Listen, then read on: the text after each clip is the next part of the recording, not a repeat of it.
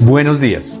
Continuamos con nuestra serie de reflexiones Yo Soy, basada en el Evangelio de Juan, y vemos cómo Jesús revela su identidad y nos permite conocerlo cada vez que dice Yo Soy. Y leyendo en Juan 15, Jesús dice, Yo soy la vid y ustedes son las ramas. El que permanece en mí como yo en él dará mucho fruto. Separados de mí no pueden ustedes hacer nada. El que no permanece en mí es desechado y se seca, como las ramas que se recogen, se arrojan al fuego y se queman. Jesús se presenta en este pasaje como la vid. La vid es esa planta que da la uva. Y en varias oportunidades Jesús está haciendo ilustraciones de la vida en el campo, de la agricultura los oficios con, los que la gente que lo estaba escuchando estaba frecuentemente relacionada.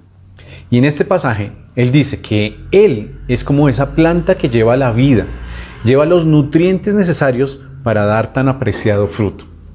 Pero además dice que quienes lo estaban escuchando son las ramas. Y precisamente para que esas ramas den mucho fruto, tienen que estar unidas al tronco principal de la planta.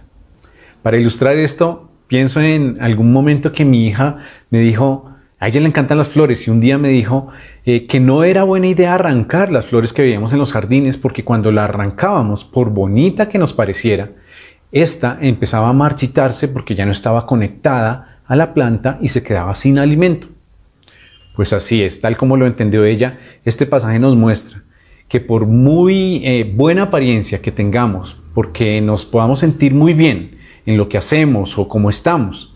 Realmente podríamos llegar a ser como esa flor o como esa rama que es arrancada del tallo principal de la planta y sin alimento, sin nutriente, simplemente se estaría marchitando, estaría muriendo. Jesús nos habla a nosotros aquí y ahora.